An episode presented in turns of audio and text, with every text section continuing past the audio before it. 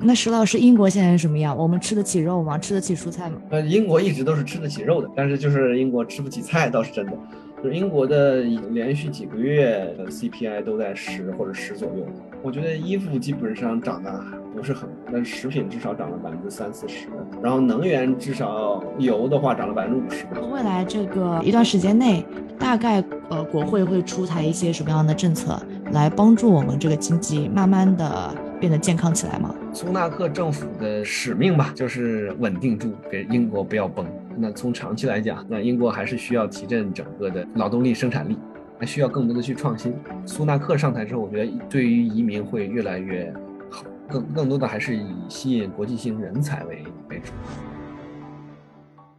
Hello，大家好，欢迎回到北美金视角，我是坐标上海的 Brenda，我是坐标芝加哥的 Ellen。我们上一期呢和嗯石玉坤石教授分析了一下英国啊历任的各最近频繁更换的首相问题，以及历史的这个脱欧问题啊，其实聊得非常愉快啊，也觉得收益颇丰，还讲到了非常有趣的一些啊 fun fact 吧，我觉得就还挺还挺耐人寻味的。嗯，那我们今天呢想要跟石老师啊交流一下英国经济的一个情况。其实我们也知道这个啊除了政治变动动荡之外呢，其实英国。我还面临着很多问题，比如说最明显的就是英国猴痘啊，是吧？前段时间闹得沸沸扬扬，最严重的一个国家之一可能就是英国了啊。其实就是除了疫情、猴痘之外，可能还有很多问题，可能通胀。呃，Brenda，你有什么想法吗？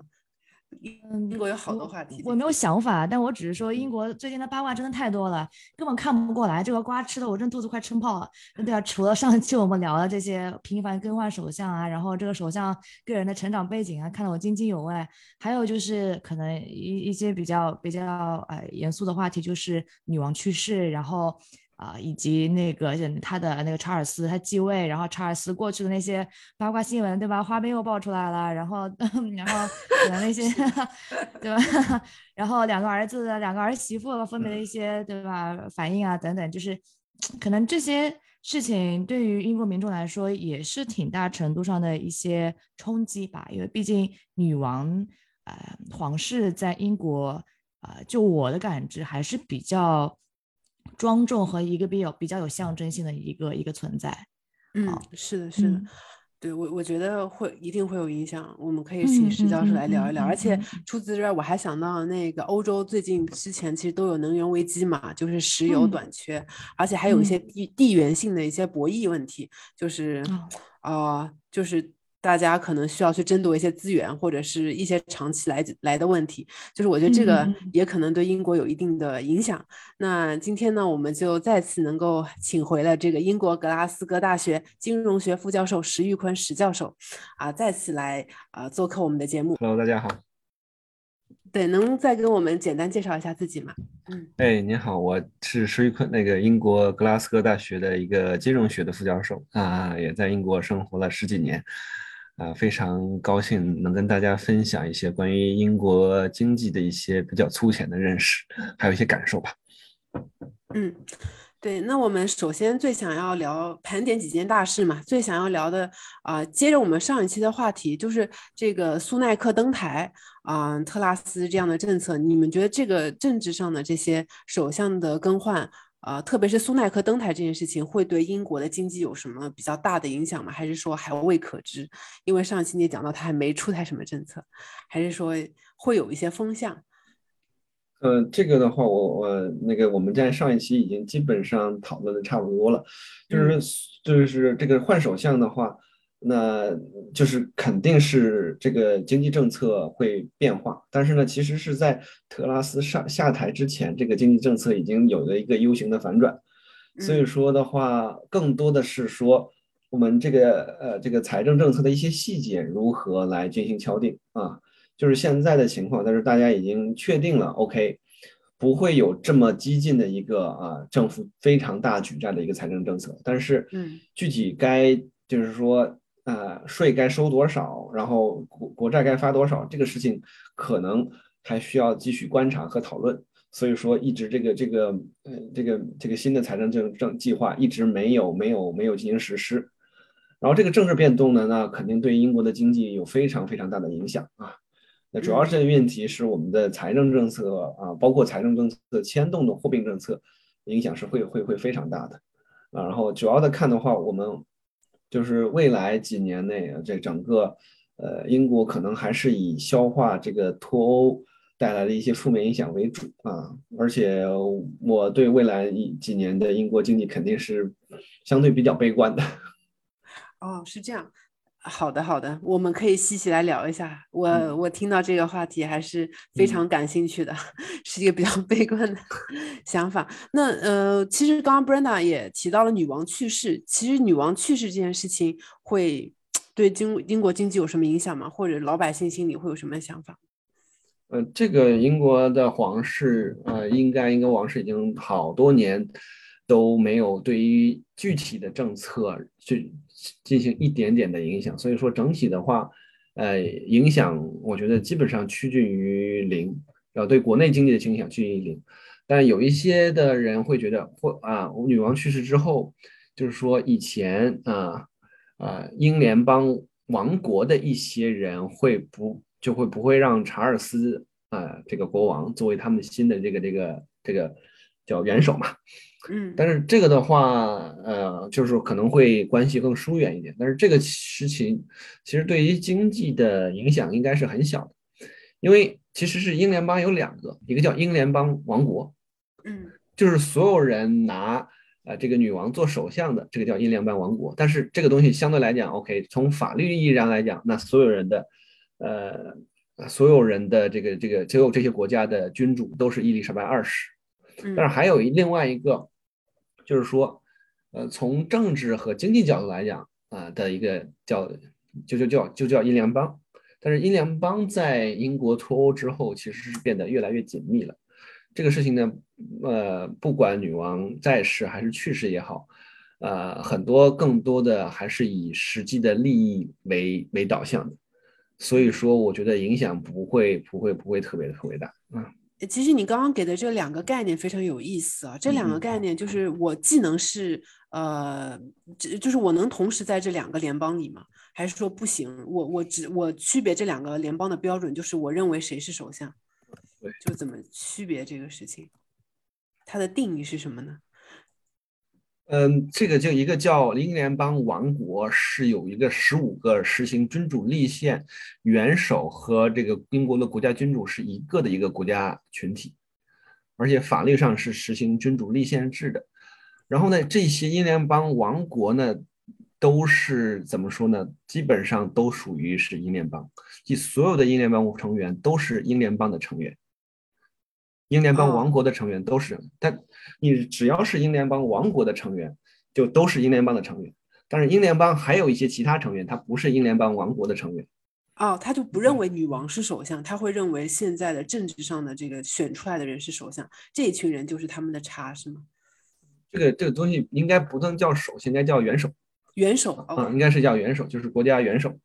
嗯，但您的意思就是说，这个君主就是这个王啊，王室和政治其实他的关系是比较弱的，他不太干预政治，也不太干预经济，是这样吗？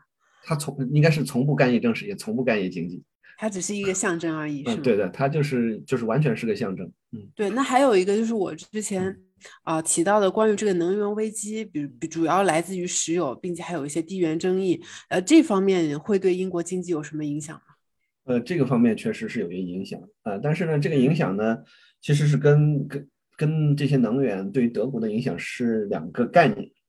英国的影响，英国是百九能源大约有百分之九十以九十以上都是可以自给自足的，只有在冬天那几个月，它的能源是不太够的。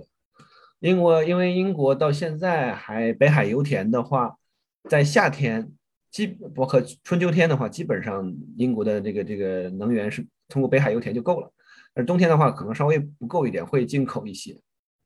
嗯，这个的话，但是英对英国经济影响就是能源能源价格贵了，而不是不会有能源的短缺的情况。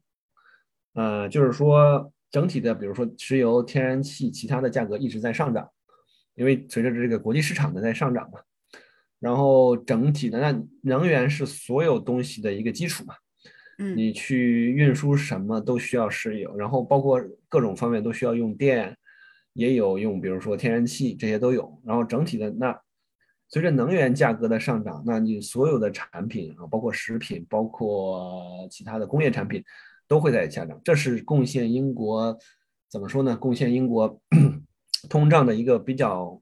比较重要的一部分。那所以其实听下来，我们刚才讲了很多那个我们看到的这些呃社会新闻吧，但但但其实好像有些可能是对经济的确有些影响，有些可能影响也不如我们想象的这么大。那如果石老师让你总结一下当下英国人民的生存或者生活状态，然后经济状况。啊，你会怎么样去总结呢？就是整个的这这么多事件发生，包括我们上一集聊的啊政治方面的一些变动，包括我们这一期提到一些别的社会层面的变动啊，整个的会对人们的生活产生什么样的影响呢？嗯嗯，这个是个非常好的问题，我觉得呃影响还是蛮大的，因为在疫疫情这几年，其实我都是半年在英国，半年在国内的。那所以说有一些比较啊，因为因为你如果一直在一个国家生活，可能感受不会有那么的深刻。就是我觉得这几个月来，英国的物价上涨实在是太厉害了。嗯，对于就是呃底就是收入较较低的人来讲，啊，这个负担还是比较重的。国内可能涨得没有那么厉害，但像就听说美国是不是也累？美国的那个物价涨得也很厉害。我听说猪肉、蔬菜。你你你美国怎么涨的？大概美国通胀 CPI 大概之前之前几个月好像是八点几吧，我怀疑现在 CPI 应该已经涨到九点几了。啊，对，就是可以再具象一点吗？比如说一盒猪肉之前是多少钱？现在大概多少钱一磅的话？呃，现在呢比以前好点了，一盒猪肉原来大概是九块九毛九，牛肉一磅吧，牛肉一磅牛肉牛排。九块九毛九一磅，然后后来有一段时间这块牛排涨到了十七块九毛九，啊，然后现在大概跌回了十三块九毛九，就是稍还是还是涨了，但是呃稍微降了，但可能跟牛肉中间出台的政策有关，但是还是涨了挺多的。嗯嗯嗯，那石老师，英国现在是什么样？我们吃得起肉吗？吃得起蔬菜吗？呃，英国一直都是吃得起肉的，这个这一点倒问题不大。英国是。草比较多，牛羊还是比较多的。这个肉是一直都吃得起，但是就是英国吃不起菜，倒是真的 啊。两根玉米，我记得这两根玉米，我记得我大概一年前可能是九十多 p 啊，然后现在可能有有一些地方卖到一一磅四，两根玉米。哇，直接涨了百分之五十啊！啊，对，我觉得有些地方确实涨了百分之五十左右。嗯，就有有些。肉可还好，我觉得肉基本上呃涨得不是很多，就是英国的已经连续呃连续几个月这个 CPI 都在十或者十左右的，十以上。嗯嗯嗯，因为它是滚动的嘛，然后你如果作为一个比如说考虑一个一年或者一年半的一个情况，就可能至少涨了百分之十五到二十，而且这个是这个是这个 CPI 啊，我们讲的这个零售的，但是呃我去。很多地方去买衣服，哦，哎，我们就要不从衣食住行吧，就是从老百姓的生活、平时的衣食住行，然后再到一些别的方面，可能就业啊等等啊，我们一就就展开聊一聊，因为不然我们听众可能，哎，对这个这个价格没有太大没有敏感性，就可能不太理解，说哎涨了多少，好像没有什么多，没有涨了五毛钱，so，嗯，好像没有什么概念。就假设啊，我们刚刚说的吃饭，一根玉米，对吧？从不到一磅涨到了一点五磅。左右，对对对，两根两根玉米，两两根玉米，两两两好两根玉米，两根玉米，两根玉米。对，那穿衣服，您刚刚说也也是会有涨吗？衣服没怎么涨啊，就是说，这个到底是为什么？因为我的确发现说，有的有的 sector 它涨得比较明显，有的 sector 不明显。这个是因为每一个产业背后的供应链不太一样，有些比较稳定，有些不太稳定。对对对，这是一个很大的一个原因。而且，就是人对衣服的需求可能美敏感性没有那么的强。吃是每天都要吃的，嗯 嗯嗯嗯嗯，我觉得衣服基本上涨得不是很多，但是食品至少涨了百分之三四十，然后能源至少油的话涨了百分之五十吧，对吧？啊，现在英国油价是多少钱啊？我最近没去加油，就是我去年的时候是我柴柴油的话是一磅二几，现在可能一磅七几，最最最高的时候接近两磅一个一个一升。但是英国的一升一升一升一升，嗯，这个那跟美比美美国比这边便宜很多了。但是就是英国就是高速公路是不收费的嘛，嗯。嗯。哦嗯嗯，所以说这都是在都在油里面，这些东西都在油里面。嗯，嗯嗯，那房子呢？不管是买房还是租房，那是这样子的，房子是在英国加息之前，今年夏天有一个疯涨，就是从去哦。年到今年是一个非常大的涨，然后九八九月份之后迅速迅速回冷，嗯哦，迅速回冷。嗯，迅那现在贷款利率是什么水平？以前是什么水平？现在又是什么水平？因为美国的话，我记得二零二零年的时候，美国贷款利率大概是二点几吧，房贷，现在已经之前好像已经涨到五点几了，我不知道未来会不会涨到，还是已经涨到七点几了。但前前几个月是五点几，就涨的还是挺多的，二到五有可能会到七这样子。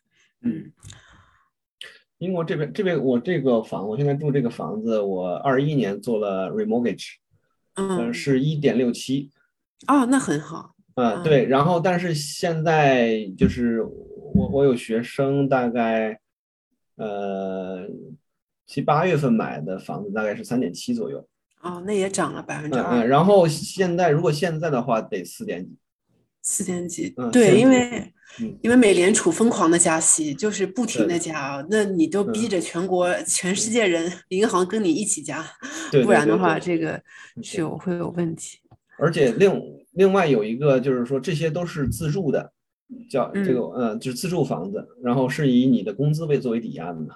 英国还有一套比较叫 buy to let，就是我买房子是为了出租的。哦，还有这种房子，啊，对，这个房子非常多。这个房子以前的利率大概是肯定比比自住的要贵一些嘛，对吧？嗯，它以前利率是二点几，前一段最高涨到八点几，嗯，因为啊，八点几啊，，对，其实租金的话，英国看情况，嗯还是房子的租金可能我觉得敏感性也非常强，而且有时尤其可能它比比可能比房价的敏感性更强。呃，就是有一些，比如说呃，学生或或者是外来移民比较突然比较多的一些城市，它的租金涨得会非常快。嗯然后租金，我觉得就看地地段嘛，有一些可能十年都没怎么涨，每年涨个百分之三、百分之五，有的可能十年翻了一倍，或者翻了一点二点，翻了一倍还多的，也也也挺多的。嗯嗯，所以房子这件事儿还是挺受呃地域以及那个当地的一些呃人口流动所嗯影响的。啊。对对对，就举个例子吧，就嗯。举个例子，就我们学校这个附近，我们学校今年扩招了比较多，然后然后离学校附近的房子，有一些直接就跟去年的价格乘以了一点五哇，嗯，还租不到，对，还完全租不到。哇，嗯供嗯不应求。嗯，对，嗯嗯嗯嗯嗯，行啊，那我们刚才聊了一些就是人们花钱的地方嘛，对吧？那那那那这个花钱的，有的地方涨得多，有的地方涨得少，尤其是每天要吃的东西，其实涨得普遍还是挺高的哈。停下来，那那人们赚钱的方式呢，就不管是找工作有没有变难呀，然后这个工资有没有涨啊？对对对对对，对，工工资是没有涨的，找工作，呃，这个从四月份到八月份，整整体的就业情况还是不错的，但是嗯为什么从九月呢，呃，就是从疫情恢，真正从疫情恢复起，然后哦。英国我觉得是完全放开是三月底四月初吧，嗯嗯嗯嗯，嗯那这个那主要的还是从疫情恢恢复过来，然后这个整体的需要用工的很多，尤其是嗯不需要很多技术的这个这个这个用工会非常非常多。这个我觉得美国的情况也是一样。对，是这嗯样，嗯对，然后从九月份之后，慢慢的就不太行了。一个是呃，就是经济的它的恢复已经嗯速度放缓，甚至变成负的了。啊，然后另外一个，那嗯确实，呃，你这个招工也比较招的比较满了，嗯，然后整体就是这样子一个情况啊。然后工资的话，嗯，就没有怎么涨，除除非有一些，比如说有有一些就是讨价还价能力的一些一些，比如说我们讲的那些铁路的，他们涨得会比较高，剩下的基本上没怎么涨。嗯很多地方都，尤其是一些，包括我觉得在疫情之间，呃，就是付出了非常多的，比如说这医疗系统的，也没怎么涨。就我们英国的话，所有这些公立系统的，就是就是除了这个经理以级别以上的工资，基本上都是固，就是就只实行级别工资。啊，级别工资，嗯，到那个 tier 就是一个一个一个工资的档位。对对，就跟中国九十年代一样吧。中国现在互联网也这样。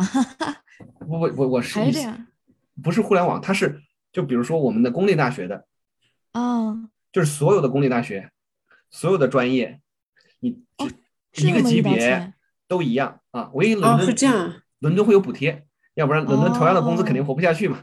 嗯。哦，是这样，这么一刀切啊，这还这还挺神奇的。嗯嗯嗯。就比如说我在格拉斯哥，另外一个在呃剑桥，然后我们。我有有一个是学经济的，有一个学历史的，只要我们的级别一样，我们的工资可一分钱不差。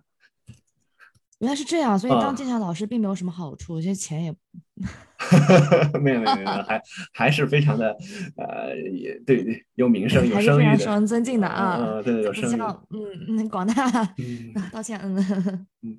然后另外一个就是说，OK，有一些学院会给你一些补贴，但是这个只是补贴，不是工资。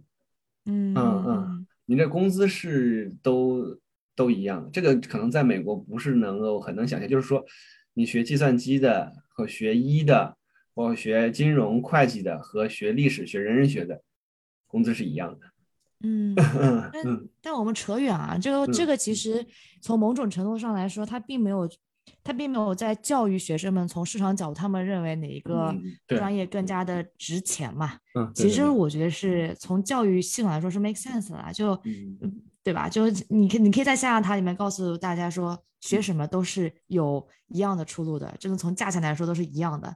嗯，可能说美国就更加的市场经济一些，嗯。对对对，就是对，就是很多数学老师都去搞金融了，的确都是市场经济，还挺想要的，我觉得挺好的呀。对，是这样，就是就是整体的工资，我觉得没有没有没有显著的上涨，但是这个事情呢，也从经济学角度来讲，另外，如果工资也随着通胀上涨的话，就会成一个螺旋式的循环。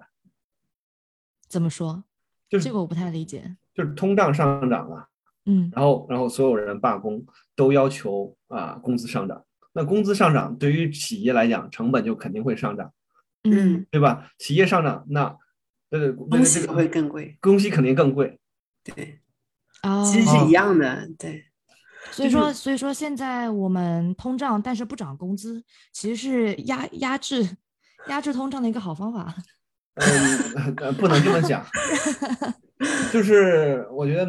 咱们说说就说，美联美联储里边也有不少人说，压制通胀唯一办法是一趟一个中型的衰退。嗯，那我们刚才讲了这么多老百姓衣食住行啊，包括那个就业啊、工作啊、工资啊各方面的问题啊，一些您的观察和体验啊，那您觉得说未来这个呃一段时间内，大概呃国会会出台一些什么样的政策来帮助我们这个经济慢慢的变得健康起来吗？呃，这是个非常好的问题。我觉得现在拯救英国的经济还是一个非常大的、非常难操作的一个问题啊。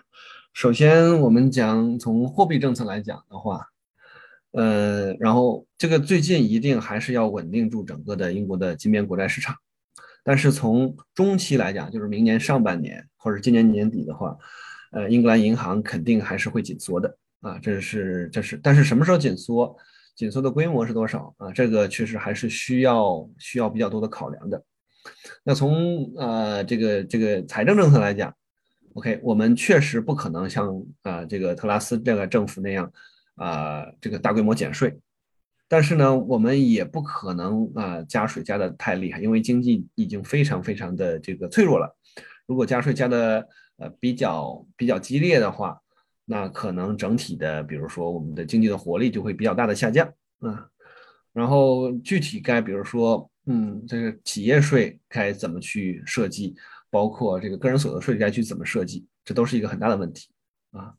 然后我我们讲的之前讲的第三个，然后对于这些罢工和工资，呃，这个这个不包括那个能源价格上涨，那我们呃该需要什么样的态度，然后怎么样进行最最穷。苦的一些人的进行补贴，怎么能保证他们的这个最低生活的水平，也是一个问题。然后再宏观一点的话，然后。呃，我们要保证整比就是英镑的币值比和这个国际收支相对比较稳定啊。那英国的明年的国际收支可能会恶化的挺严重的。然后，然后如何能保持这个稳定？这个稳定的前提，英国才可能整体的怎么说呢？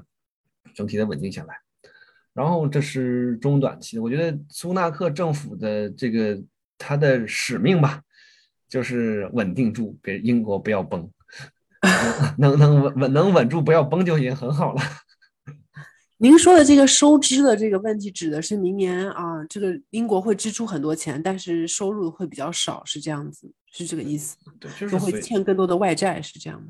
对，就是随着这个脱欧的更深一步进行。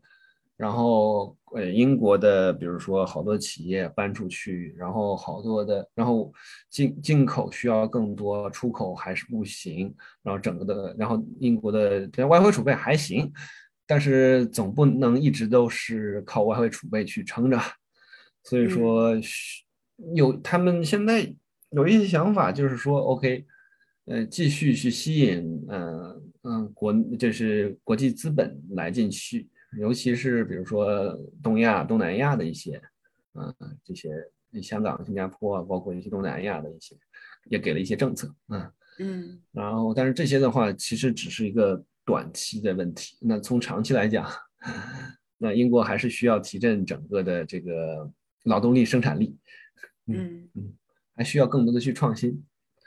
嗯，有一些比较好的政策，我是觉得英国的很好的政策是。英国开始越来，苏纳克上台之后，我觉得对于移民会越来越好，啊，相对比较宽松。因为英国怎么说呢？它是一个资源禀赋并不是很好的一个国家，嗯，又比较冷，然后也没什么太多的资源，然后这个土地面积也相对比较小。其实人口密度在英格兰地区也是蛮大的，嗯嗯。然后各方面的这个条件，呃，肯定一般嘛，也没有很多的煤和铁，像德国、法国那个样子的。嗯，所以说更更多的还是以吸引国际性人才为为主嘛。上一任政府最好的一个政策的话，就是说，OK，世界，比如说世界，我记得前五十的学校毕业的，呃呃，学生，不管你在哪个国家啊，你都可以来英国进行工作啊，这样子啊。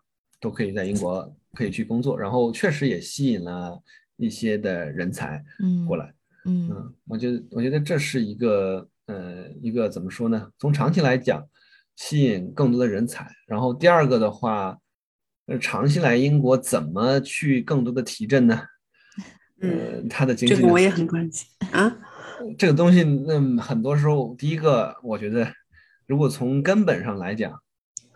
就是我觉得过去几十年，包括也跟英国一些五，就是大概五五十多岁、六十岁的人聊过，就是他们觉得，呃，就是英国的，就是五六十年的人还是挺勤，就出生的还是挺勤奋的，还是很努力的。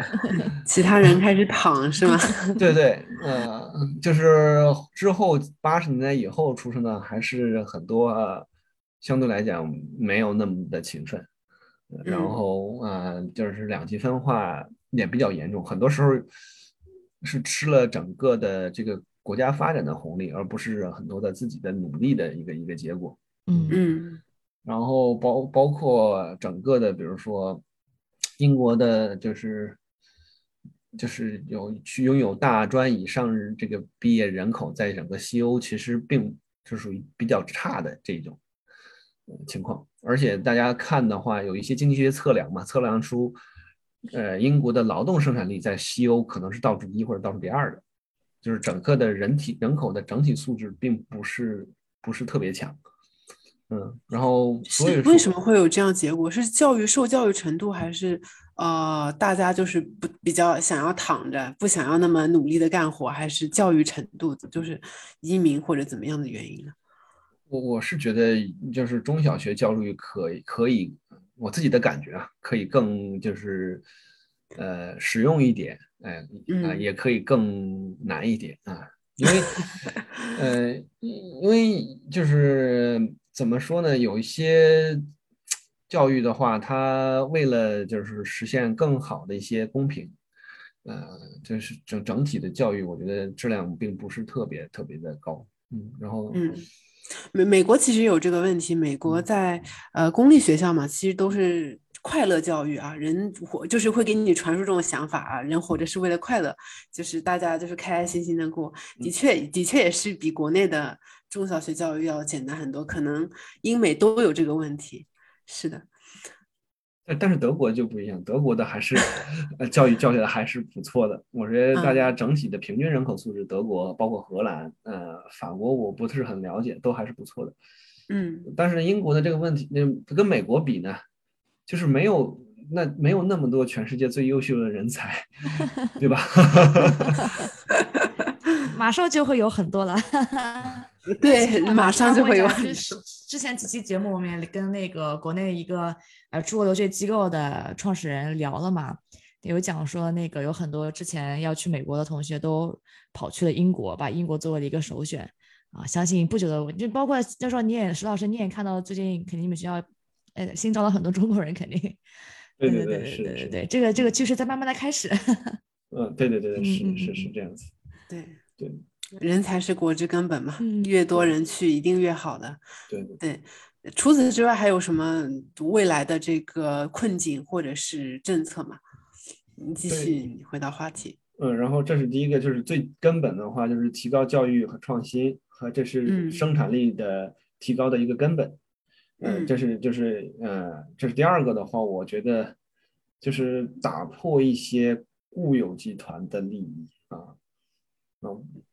我我觉得这个确实改革的很很，就是我们讲，就是二战之后，英国最出名的首相，呃，就是撒切尔夫人嘛，嗯，对吧？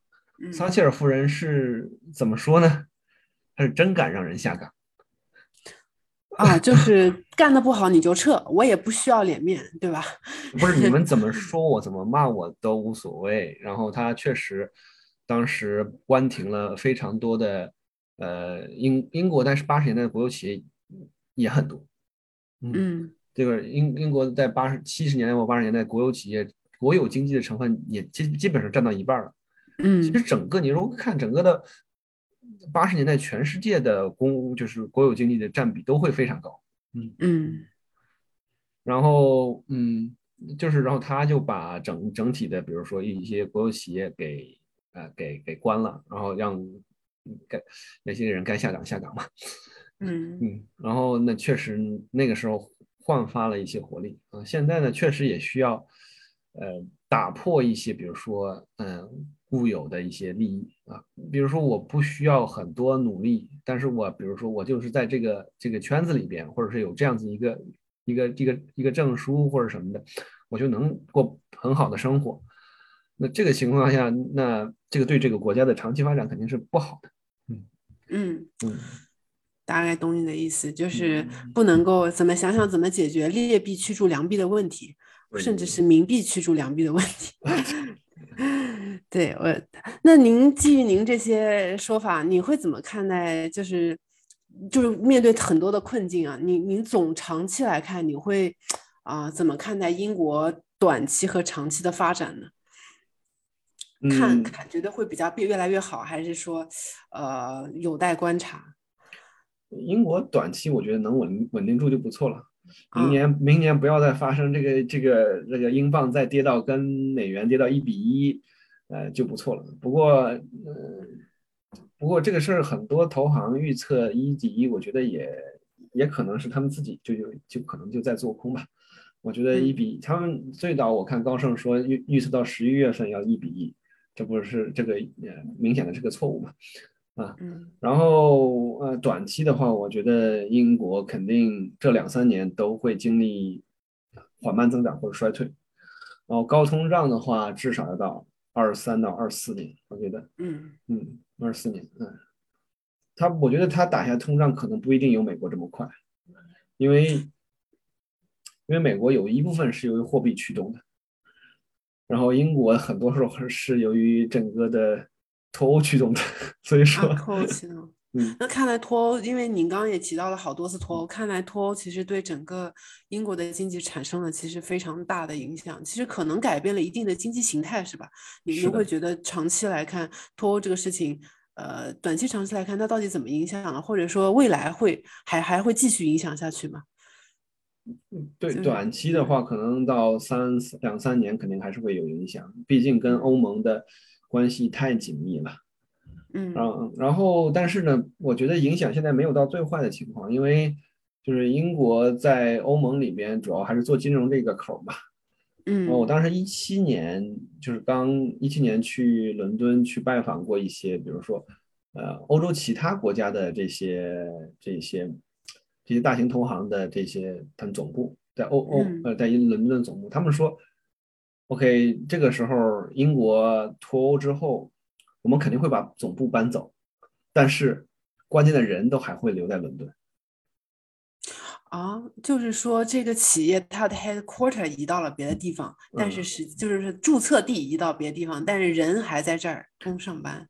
对，就是很多的人，比如说做研，呃就是交易的，做呃这个这个，然后包括做一些法律的，包括什么的，很多还是在伦敦，因为英国就是整个欧洲没只有一个，就是超差不多上千万的城市只有两个吧，一个伦敦，一个莫斯科嘛，嗯对吧？嗯，然后你要嗯如果从人才的角度来讲，那那人才，我觉得伦敦的各方面的人才是法兰克福的二十倍都不止吧，嗯，对吧？德国比德国多很多。嗯，多很多的。那法兰克福只有八十万人吧，对吧？嗯至少十几倍吧，肯定是，嗯这个没办法的事情，嗯，因为你包括金融法律还是吃人才的，嗯，嗯。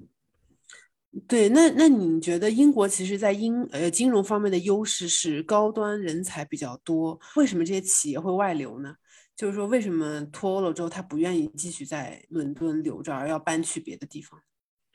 嗯，那这个就是很多的制造业企业确实是，第一个，它关税啊、出口啊都好麻烦呀、嗯，嗯，然后啊，欧欧嗯欧就是欧元结算和英镑结算太麻烦。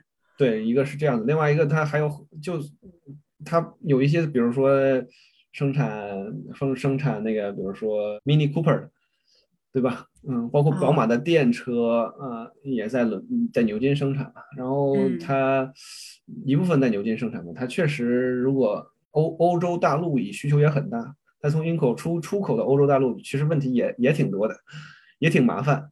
然后整体的整体的这个，比如说成本和效率也并不是很很很合适，所以说有一些制造业企业就就外流嘛。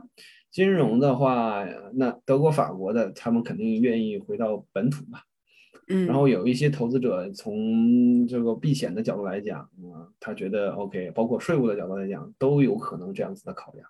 哦，对，那您会在这种情况下，你会对其他的就是全球投资者有什么建议吗？因为你你会觉得说，哎，这个英国短期内可能会进入，呃，都不一定就稳住都不错了，是吧？就是不是一个很乐观情况。我们应该怎么办呢？就是如果说是生活在英国的朋友，或者说生活在中国和美国，但是想要投资一些啊。就是可能他们投了一些英国或者欧洲的 ETF 啊，可能就是做来用来就是 global asset，就是啊全球配资的这种人，您您会有什么建议吗？嗯，嗯，那现在在哪个国家都不好啊，对，现在只有只有美国好啊，对吧？美国也跌也跌也自己也也也嗯会就是挺挺波动挺大的，今年嗯嗯嗯，我不是，我是觉得至少你如果我们以美元结算的话，至少汇率方面不会损失太多。美美嗯元坚挺，我觉得会持续一段时间的。呃，你你其实英英国怎么说呢？我是觉得，你如果做一个叫呃，就是说多样化的投资的话，呃，我我觉得是可以的。但是你说要说英国的投资收益会有多大啊？尤其是投 ETF 这种，呃，这种的话，我觉得很难。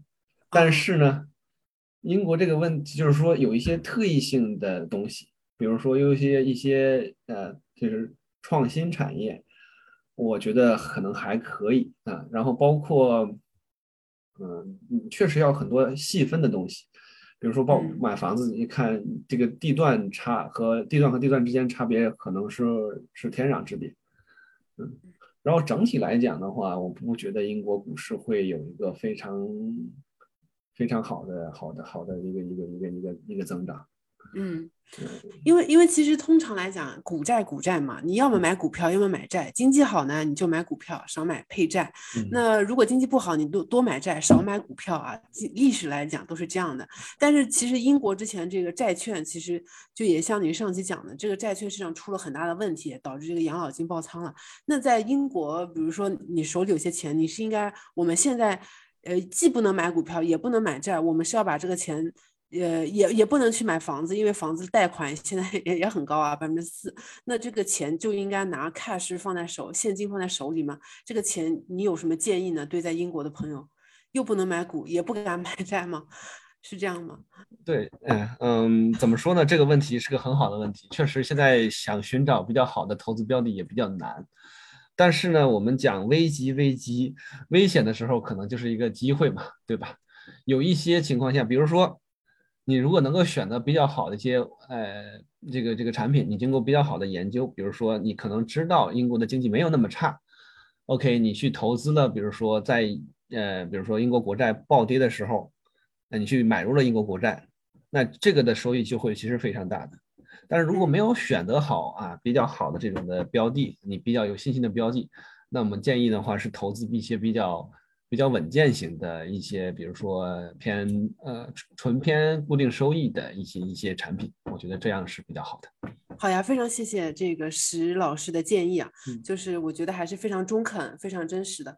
嗯，那么啊，其实今天我们也聊了很多啊，讲了盘点了英国的最近几件大事对英国经济的影响，还有这个对人们产生的生活呀，英国这个大家油盐酱醋的钱到底怎么样了？未来英国会出台什么样的政策，面临什么样的困境和对未来的一些啊、展望吧。以及嗯给了一嗯些对投资者的建议，我觉得聊了非常多。那呃，最嗯后石老师或者 Brenda 有什么还想跟大家分享或者补充的吗？我我就是一个体感一个感受吧，就是觉得石老师非常的，呃，接地气，给了我们很多他生活中平时遇到的那个，呃，衣食住行方面的一些变化的那个观察。因为其实我们也跟很多教授聊过嘛，但其实呃，能跟教授聊到这么一些生活方面的一些呃细节，还是挺难得的。就是非常谢谢石老师愿意跟我们分享啊。那包括后来一些投资理念的想法，就的确也能也能啊、就我的感知吧，就是现在，呃，的确整体的环境不是很好，尤其英国这边在一个比较特殊的情况下面，那保持一个比较理性、比较稳健的这么一个态度，可能会是一个比较，哎，比较明确、明智的一个做法吧。就，嗯，反正我的那个理解是这样的，就是如果有在听到我们节目的，呃，在英国的，或者说在美国想要投英，或者在国内想要投英国的一些朋友们，啊、希望石老师的 建议能够给到你们一些啊、帮助啊、大概是这样。嗯，谢谢谢二位。那我我我就是说，呃，怎么感觉呢？我觉得现在的投资呢，怎么说呢？整体来讲肯定是悲观，但是机会肯定是也有。呃，就是说一定要自己研究好了，而且呢，不要恋战。啊、那就是打一枪这个真的很重要就跑对啊，打一枪就跑。是，嗯嗯对，给大家一个非常有意思的事情是我呃那个二二零，我是二零不是我是去年我是二一年三月份回的美国啊不从美国回的上海，然后当时我美美美股里面全部抛光，只留了中概股，当时中概股涨还不错，最近可是然后然后我的美股账号给忘了，所以我现在都不敢，我现在都不能知道我现在还剩多少钱。啊，这样 对对对，就是当你不知道会发生什么的时候，还是挺美好的。但 朋朋友们不要学我，对，就是如果你有的话，还是稳健操作。就是除非你像我一样账号忘记了，你就算说当这个钱就对做慈善了，那啊那也行。就不然的话，就是要像石老师说这样，要就是谨慎的观察，然后去找到一些真正适合的机会点吧，可能是这样。对对对，其实 Brenda 主要嗯表达的就是心态，就是其实炒股票心态非常重要，是是，就是其实是一个对比较长期的过程啊，没错我觉得对是这样。像我这样投机倒把的心态非常不可取，尤其是当你记性不好的时候。对，是的，是的啊。那今天我们对于整个英国经济形势的展望的这期栏目呢，就到这里结束了。非常感谢嗯石老师啊，到我们节目来跟我们分享这么多啊。如果喜欢我们节目的朋友呢，可以收藏、订阅和分享啊，嗯那就到这里结束了，大家下期再见，拜拜。拜拜，嗯，拜拜，拜拜。跟金视角聊人生，感谢您的收听，请在各大播放平台和公众号上搜索“金视角”，订阅我们的栏目吧。金融的金，事件的事，角度的角，一键三连，从我做起。我们下次再聊。